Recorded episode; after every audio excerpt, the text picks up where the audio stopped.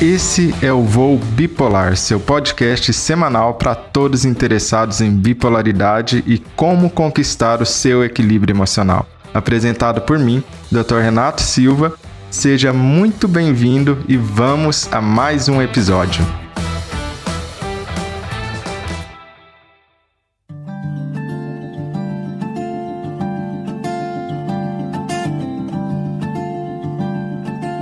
Olá, Seja muitíssimo bem-vindo. Quero apresentar um artigo para você que fala sobre as cinco principais coisas que podem alterar o humor de alguém com transtorno bipolar, seja por uma fase de ativação ou por uma fase de depressão, e que foi uma revisão de toda a literatura na revista da Sociedade Internacional de Transtorno Bipolar, cujo pesquisador principal é um médico australiano. E o que ele quis ver nesse estudo, que eu acho que é super importante para você, que eu acho que vale muito a pena que você conheça, é quais são as mudanças no exterior, na vida, no ambiente do bipolar e que pode levar e tem comprovação científica, estudos que dizem que pode levar a um episódio ou de mania ou de depressão. Chegaram a cinco grandes mudanças no seu ambiente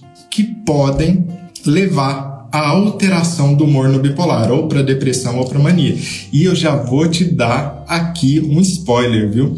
Algumas dessas mudanças no ambiente não são nada óbvias, nada óbvio, são ocultas e provavelmente você nunca nem pensou que isso poderia alterar o seu humor. Tenho certeza que algumas dessas daqui você nunca ouviu falar. Então, para começo de conversa, para apresentar para você, vamos começar pela primeira grande mudança no ambiente do bipolar. Vamos lá ver qual que é? Aqui o autor faz algo que é a revisão da literatura. Para quem não conhece esse tipo de estudo, é assim: o autor pega vários e vários estudos diferentes que falam sobre essa mudança no ambiente, levando o bipolar a alterar o seu humor, e vê quais são aquelas mudanças que têm mais consistência, que têm mais validade, que aparece mais nos estudos, com um método mais adequado possível. E para a primeira grande mudança, isso pode te surpreender. Viagem internacional, que atravessa vários fusos horários. Muita gente não tem a mínima ideia disso daqui. Pois é, anota aí a primeira grande mudança no seu ambiente e que eu te disse pode ser surpreendente para muitos. Quando você atravessa, você faz uma viagem internacional na qual você atravessa vários fusos horários, você está fazendo algo que durante toda a história da humanidade isso não existia antes de inventarem um voo de avião internacional, que é algo muito recente. Pensa que o ser humano viveu milhões de anos nos quais o transporte, o deslocamento era muito, muito devagar. Então, para você ir, por exemplo, de um lado ao outro nos Estados Unidos, demorava anos, né? A pessoa precisava ir de carroça e por aí vai. Né? E essa ideia de atravessar vários fusos horários numa viagem internacional era algo completamente impensável, mas isso acontece hoje. É muito mais comum, as pessoas estão viajando, fazendo viagens internacionais de maneira muito mais frequente do que anteriormente e muito mais veloz. E é aqui que está o grande segredo da alteração de humor. Fizeram esse estudo principalmente no aeroporto de Londres, no qual pegaram várias pessoas que foram internadas após chegar de uma viagem internacional e viram: olha, essa pessoa desenvolveu episódio de depressão, essa pessoa desenvolveu episódio de mania. O que, que aconteceu depois da viagem internacional? O que, que descobriram? Que quando a pessoa faz uma viagem internacional no sentido leste, por exemplo, Brasil para Europa, você está indo no sentido leste. Existe uma maior probabilidade de que a pessoa vá abrir um quadro de ativação no bipolar, ou seja, de mania ou de hipomania. E quando a pessoa está viajando no sentido contrário, no sentido oeste, atravessando vários fusos horários, existe uma maior chance de, na chegada, ela fazer um episódio de depressão.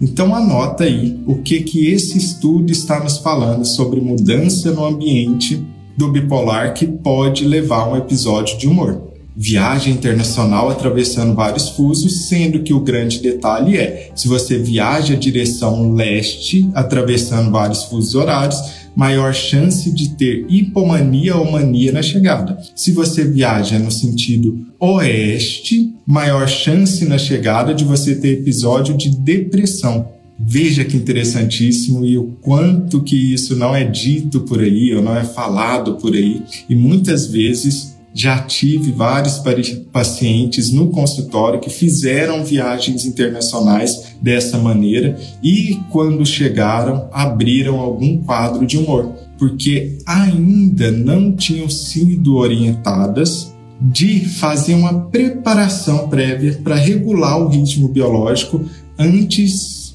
de fazer uma viagem atravessando fusos horários dessa maneira. E por que que isso tem a ver? É porque altera o ritmo circadiano interno. Imagina que você está dormindo às 9 horas da noite aqui. E aí, quando você viaja lá para a Europa, quatro horas na frente, por exemplo, do Brasil, o que acontece é que às 9 horas da noite de lá vão ser 5 horas do Brasil. Quer dizer que você não está com sono nenhum. O seu ritmo biológico interno está de uma maneira e o ritmo do seu exterior está de outra completamente diferente. Você tem uma dissincronia. Você tem agora uma música exterior que não bate com a sua música interna. Você tem um descompasso. É uma alteração de ritmo, onde que o seu ritmo biológico interno não condiz com o ritmo externo. Interessantíssimo isso, não é? E os autores continuam ainda nesse estudo falando sobre uma segunda grande alteração que pode levar a um episódio de mania ou de mania. Se chama sazonalidade, mudanças de estações no ano. Então a primeira foi a viagem internacional, atravessando fusos horários. A segunda é a sazonalidade, mudanças de estação no ano. E aqui eu ainda tenho uma informação a mais que os autores trazem que é super interessante para vocês saberem existe uma diferença no risco de mania ou de fases de ativação, hipomania, mania no bipolar, na primavera e no verão. Isso quer dizer que estações do ano, como primavera, principalmente no início da primavera, e verão, tem uma chance maior de que o bipolar vá fazer uma fase de hipomania ou mania, uma fase de ativação para cima. Já no inverno, existe um risco aumentado de que o bipolar vá fazer episódios de depressão, principalmente no início do inverno. Isso no Brasil seria o quê? setembro, lá para 20, 22 de setembro, começa a nossa primavera, né? O verão é mais ali para o final do ano. É óbvio que no hemisfério norte, na Europa, Estados Unidos, isso é invertido, né? O que é o nosso verão é o inverno para eles, e o que é inverno deles é o nosso verão. Mas se estamos falando do Brasil, estamos falando que existe um maior risco de que a pessoa vá desenvolver depressão durante o inverno, que no Brasil é no meio do ano, e maior risco de desenvolver fases de ativação no final do ano. Novembro, dezembro, finalzinho de setembro ali, que é início de primavera e verão. Interessantíssimo esses dois fatores que os autores trazem para a gente, né? Lembrando novamente que esses autores fizeram uma revisão de toda a literatura. Quer dizer que não foram eles que descobriram isso eles revisaram todos os estudos que temos sobre isso e viram que essas alterações estão bem descritas na literatura científica. E agora você está tendo acesso a elas, acesso a essas informações que muita gente não sabe e nem compreende que mudanças no ambiente da pessoa com transtorno bipolar, seja você que foi diagnosticado, ou um familiar, ou uma pessoa querida sua que foi diagnosticada, que precisam aprender para que você possa se preparar e prevenir novas crises. Como eu sempre digo, conhecimento salva. É por isso que eu falo isso. Conhecimento salva, porque a partir do momento onde você sabe quais são os possíveis gatilhos que podem levar a uma crise, você consegue se prevenir, se antecipar a uma crise e evitar que ela venha acontecer. Você vai prevenir essa crise. E, como eu sempre digo, prevenir é muito melhor do que remediar. É óbvio que se você previne uma crise, é muito mais fácil de fazer do que você ir lá e tentar corrigir a partir do momento que essa crise já está acontecendo. E vamos continuar descobrindo aquilo que os autores mostraram para gente nesse estudo que estou revisando hoje, que estou te contando hoje, de uma maneira simplificada e fácil de acompanhar? Vamos lá para o próximo.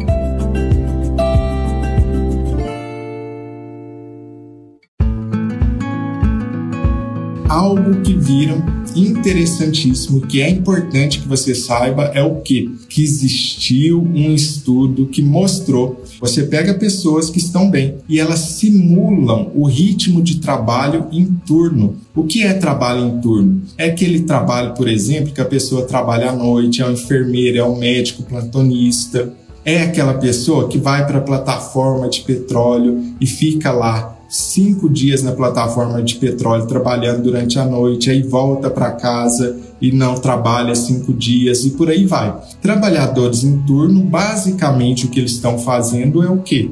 Ficando ativo à noite por conta do seu trabalho, e é muito necessário para a nossa sociedade. Precisamos desses trabalhadores que trabalham em turno, porém, não se engane, esses trabalhadores em turnos tem um grande prejuízo para a própria saúde física e mental. Um prejuízo imenso. Tanto é que viram que nesse estudo, se você pega pessoas que estão bem e simulam os horários de trabalho em turno, elas têm uma chance muito maior de entrar em depressão. Anota isso daí então. Anota isso. Olha que você terminou de aprender uma nova coisa de mudança de ambiente no bipolar que pode levar com que ele altere o seu estado de humor. Primeira dessas coisas, a viagem internacional atravessando fusos. Segunda dessas coisas, as estações do ano. Terceira dessas coisas, trabalho noturno ou trabalho em turno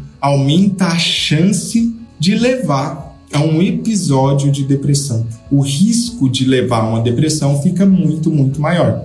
E eu quero ainda te dar uma outra coisa interessante. Outros estudos viram que nos bipolares tipo 1 e tipo 2, a privação de sono de uma noite só poderia levar essa pessoa a fazer um episódio de ativação, então são duas coisas diferentes. Observa que são duas coisas diferentes que eu estou te falando. Uma coisa que eu estou te falando é o trabalho em turno, a inversão do dia pela noite pode aumentar o risco de depressão e frequentemente aumenta e é um gatilho para depressão. Agora não estou te falando disso. Agora eu estou falando de privação de sono em uma noite. Ou seja, você foi para uma balada, ficou até às 6 horas da manhã, não dormiu no outro dia direito, você privou o seu sono. Então não trocar a noite pelo dia que pode levar à depressão. Dessa vez nós estamos falando de privação de sono por algum motivo. A pessoa quis ficar estudando até 4 horas da madrugada por algum motivo qualquer. A pessoa foi para uma festa, não dormiu direito. E o que o estudo mostrou foi privação de sono, mesmo que seja em uma noite sequer, pode levar o bipolar tipo 1 ou bipolar tipo 2 para estados de ativação. Estados de ativação que são hipomania e mania. Então observa bem isso daqui. O que estamos falando é desregulações nos seus ritmos biológicos causados por mudanças no seu ambiente, no seu contexto e que levam você a alterar o seu sono. Já te dei várias delas aqui. Revisa junto comigo, olha o resumo. Alteração, viagem internacional atravessando fusos horários. Se você vai mais para leste, episódio de ativação. Se você vai para oeste, maior risco de episódio de depressão. Estação de ano, primavera, verão, maior risco de fases de ativação, hipomania, mania. Inverno, maior risco de depressão. Trabalhador em turno, maior risco de depressão. Privação de sono, lembra que eu terminei de falar sobre a diferença entre um e o outro? Privação de sono, maior risco de fase de ativação. Mas eu quero te contar mais ainda. Quero que você esteja pronto para se prevenir, reconhecer possíveis gatilhos e prevenir de uma futura crise. Vamos continuar compreendendo o que esse autor nos disse nesse estudo de revisão. Além desses fatores que eu te falei, ele contou de mais uma coisa aqui para gente exposição à luz no período noturno altera o sono. Você já sabe disso. Porém, olha que coisa interessante. Um dos estudos mostrou que exposição à luz durante o dia por um tempo maior que leve você a se expor à luz a mais de mil lux, lux para quem não sabe, L-U-X, é uma medida da intensidade do feixe de luz. Foi associada a uma diminuição do risco de depressão. Deixa eu traduzir para você para ficar fácil de compreender. Luz natural durante o dia reduz o risco de depressão. E o contrário é verdadeiro. Se você fica em ambientes escuros, se você está acordando e deixa tudo fechado, janela fechada, cortina fechada, isso aumenta os seus sintomas depressivos. Isso aumenta o risco de você vir a ter depressão. O que esse estudo está mostrando para a gente é muito simples: aumento de luz durante o dia, não durante a noite. Aumento da exposição de luz durante o dia diminui o risco de ter depressão. Então é algo positivo, é algo bom que você pode se aproveitar. E está de graça, a luz natural do sol está de graça. E o contrário é verdadeiro. A pior coisa que alguém em depressão pode fazer é ficar trancado no quarto escuro durante o dia sem ver a luz do sol. Isso é a pior coisa que você pode fazer. Os estudos são claros em relação a isso. Exposição à luz natural durante o dia reduz o risco de episódio depressivo. Exposição à luz à noite prejudica o seu sono. Exposição à luz durante o dia é excelente, reduz o seu risco de depressão e melhora sintomas depressivos. Interessantíssimo isso, né? Vamos lá para o próximo questão que o autor traz para a gente. Lembra que a gente está fazendo a revisão de tudo aquilo no exterior que pode levar a uma alteração de humor, seja para depressão, seja para mania. E agora ele fala de uma categoria que são uso de substâncias. Uso de determinadas substâncias podem levar a episódios de depressão ou de ativação, de hipomania ou de mania. Vamos ver o que é que esse autor está contando para gente? Ele conta o seguinte, ó. Estimulantes estão associados à precipitação ao início de hipomania ou mania. O que, que são psicoestimulantes? Estimulantes, de maneira geral, é aquilo que excita o seu cérebro, que ativa o seu cérebro. Estamos falando de medicamentos muito comuns hoje em dia para o tratamento de TDAH, déficit de atenção e hiperatividade, como Ritalina, Venvance, Concerta, Ritalina LA, etc. São várias marcas de psicoestimulantes que a gente tem. O que o autor está falando para a gente é que esses estimulantes aumentam o risco de hipomania ou mania. O problema aqui é o que?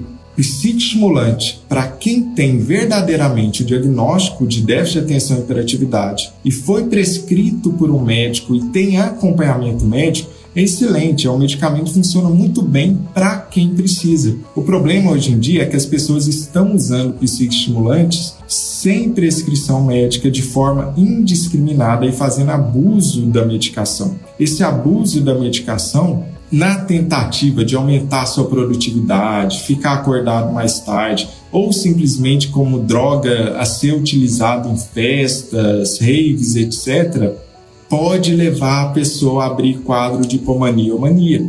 E aqui um detalhe importante que eu quero dividir com você.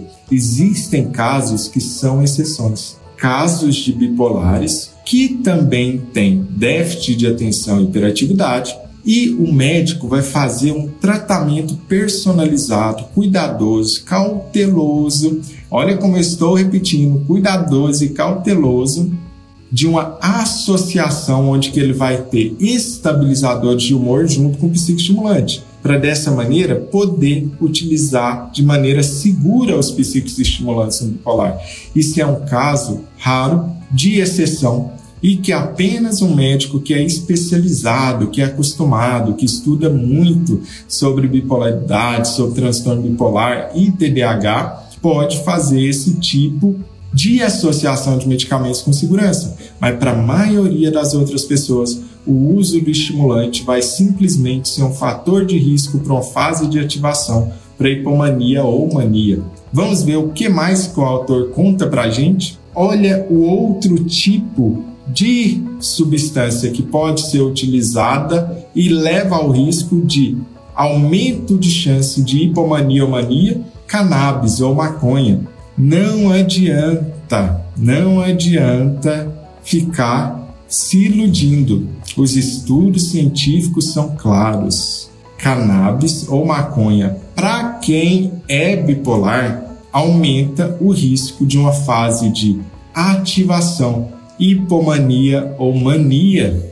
Os estudos estão claríssimos sobre isso, principalmente a substância THC que é contida na maconha. E lembrando que o teor do THC na maconha mudou muito, desde lá da época de 1960 para cá. Teve um estudo no Canadá que mostraram que a concentração média dessa substância THC na maconha na década de 60 era de 2%. Hoje em dia, a concentração média de THC na maconha é de 20%, 10 vezes mais. Então, ao longo das décadas, a maconha foi ficando cada vez mais potente nessa substância THC.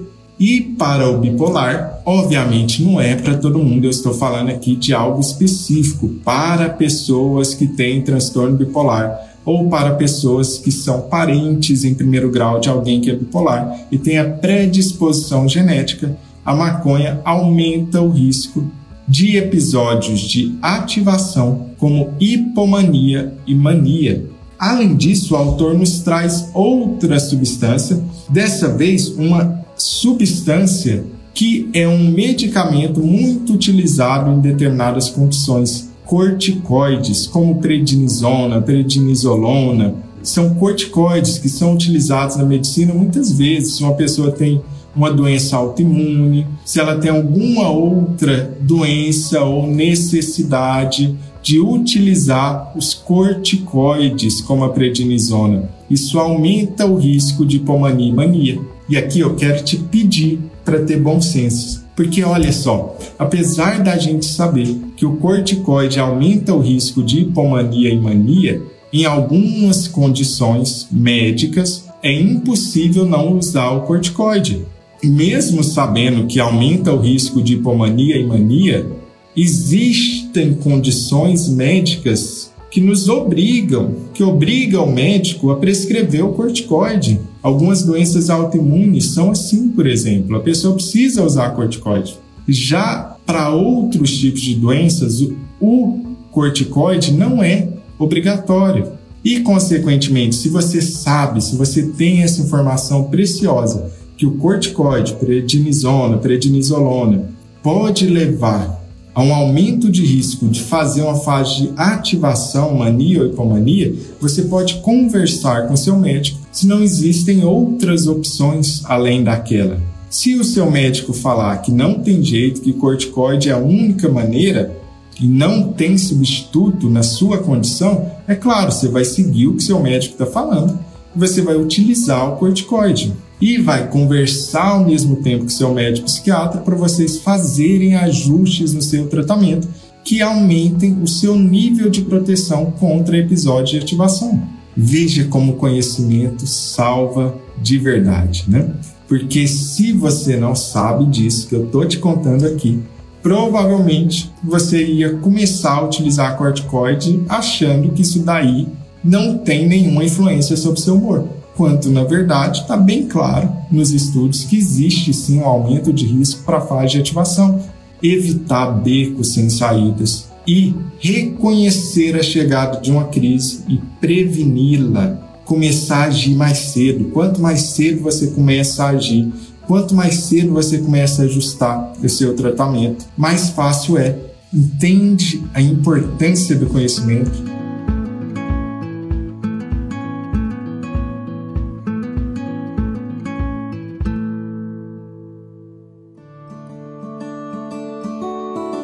Então vamos lá para a próxima alteração. Nós estamos já falando mais de cinco, né? Porque eu gosto de entregar ainda mais do que eu prometi, né? Vamos lá para outra alteração que pode levar a episódios de humor. O uso de álcool precede a depressão. O álcool pode levar ao aumento de risco de ter uma depressão. Em especial, o álcool pode levar a episódios mistos, que são aqueles episódios ainda mais sofridos. Então a pessoa está deprimida, está se sentindo muito mal. Ao se sentir muito mal, ela procura alívio de curto prazo em substâncias como o álcool, e o álcool leva a uma piora da depressão ou a uma piora do estado misto. É claro que no momento que a pessoa usa o álcool, no curtíssimo prazo, ali naqueles minutos, naquelas horas, ela pode sentir um alívio da ansiedade ou da angústia que ela está sofrendo naquele momento. Porém, o efeito rebote vem, em geral, um a dois dias depois. E já está claro nos estudos que o uso de álcool leva a um aumento de risco de episódios depressivos e a estados mistos do humor. Isso encerra a nossa parte de uso de substâncias. Um resumo bem breve para você e simplificado para que você entenda da, da melhor forma, da melhor maneira possível. E vamos para uma outra forma de alteração de humor que pode acontecer. E isso, obviamente, é uma alteração de humor que ocorre em mulheres exclusivamente. Pós-parto, por exemplo, a psicose puerperal, ou seja, a mulher teve o parto dela e aí ela começa a ter um episódio grave de humor com psicose. Psicose é quando se desconecta da realidade. Isso acontece em 20% das mulheres que são bipolares tipo 1. Ter uma psicose, um estado grave de humor após o parto. 20% das mulheres bipolares acontece isso. 80% não tem isso.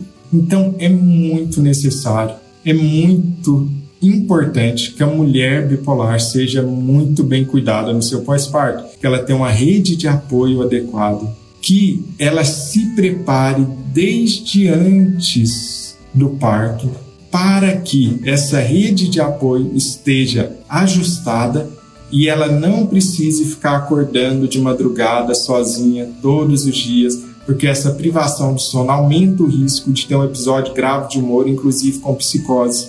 E também é importante de que os medicamentos sejam ajustados para defendê-la e protegê-la dessa fase mais delicada da sua vida, que é o pós-parto.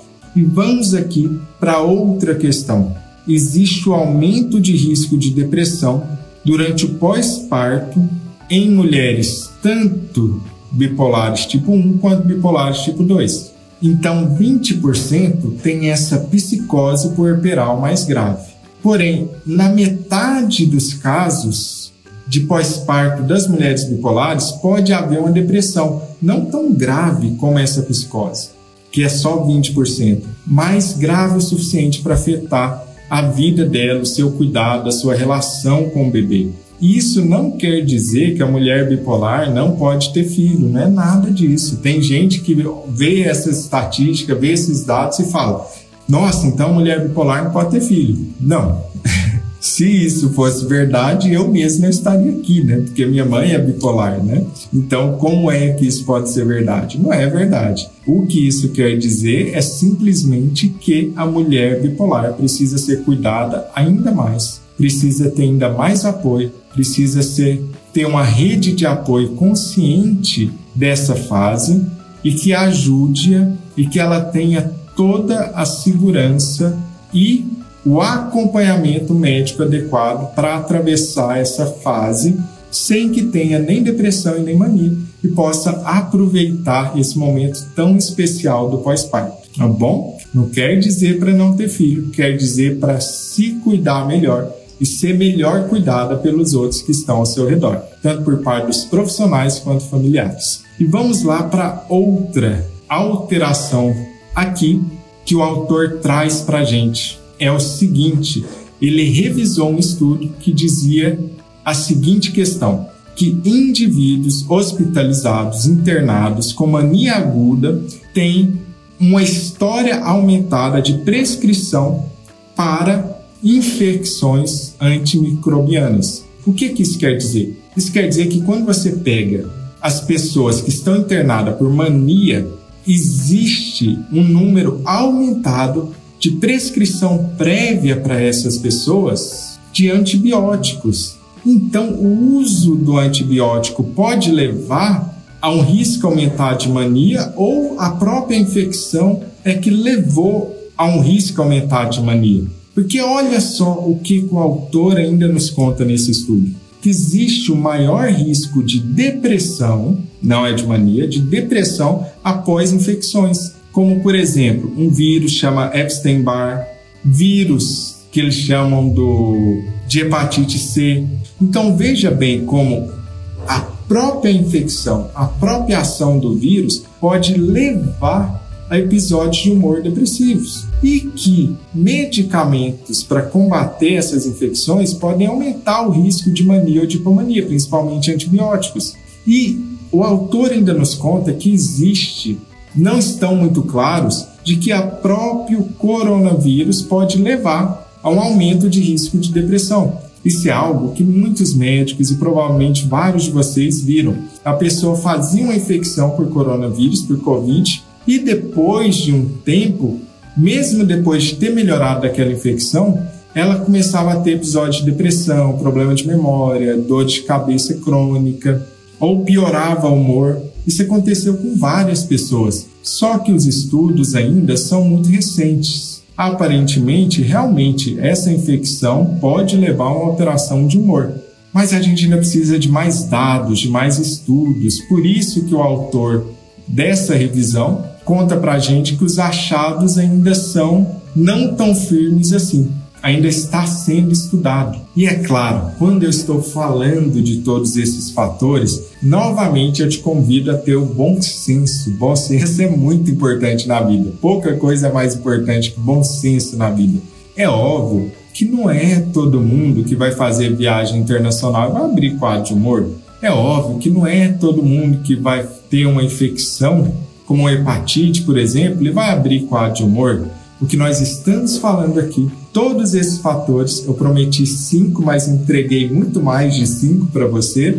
É um aumento de risco, aumento de chance, não é certeza. Se fosse certeza, a gente falaria, ó, 100% das pessoas que têm essa infecção têm também esse episódio de humor. Não é isso que nós estamos falando. Bom senso é muito importante. O que nós estamos falando é de um aumento de risco, um aumento de chance o que não é uma certeza. E por que, que é tão importante aprender sobre isso? É importante aprender sobre isso para que você se previna e já faça o ajuste necessário no seu tratamento para que aquilo não se torne uma realidade. Se você sabe que é arriscado atravessar uma determinada rua que tem um trânsito muito movimentado, que tal a gente atravessar essa rua em uma passarela, por exemplo? Que tal a gente esperar que o sinal fique vermelho e aí a gente atravessa com segurança numa faixa de pedestre? É disso que a gente está falando. Quando você está aprendendo isso aqui junto comigo, que são essas alterações no seu ambiente, no seu contexto, que pode levar à alteração de humor, o que eu quero que você pense é o seguinte: olha, toda vez que eu enfrentar na minha vida situações como essa, porque é impossível, né, que você não atravesse situações como essa. Mudança de estações, por exemplo, a gente passa todo ano. mas agora eu vou ficar mais atento. Eu vou ver o que é que de fator protetor eu posso colocar mais na minha vida durante esse período.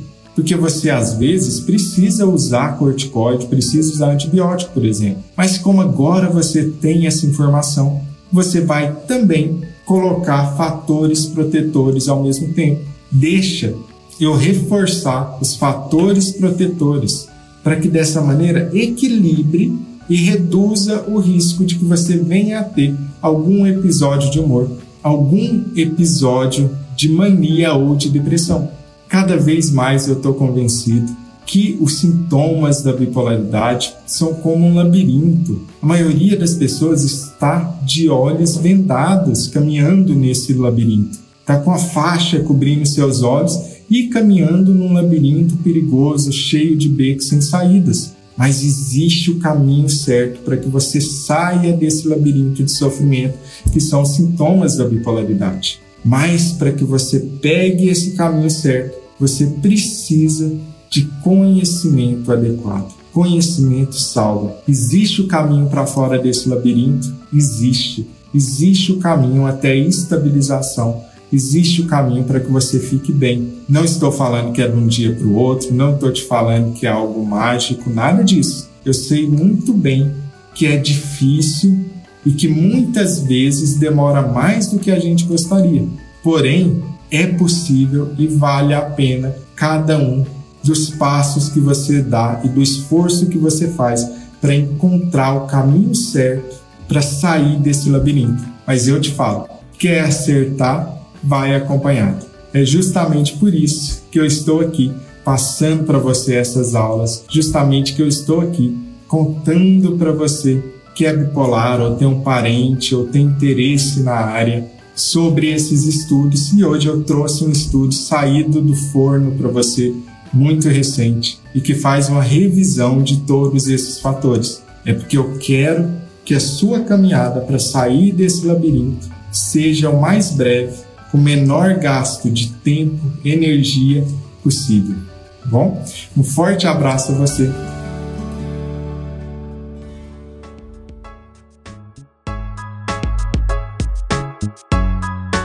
Esse foi mais um podcast Voo Bipolar. E não se esqueça de assinar e compartilhar esse podcast. Assim você ajuda essa mensagem a ir mais longe e chegar a mais pessoas que precisam dessas informações para conseguir seu equilíbrio emocional. Todo material anexo que seja relevante ao episódio de hoje, assim como nossos contatos em outras plataformas, estão no site linktree. Renato Silva. Até a próxima!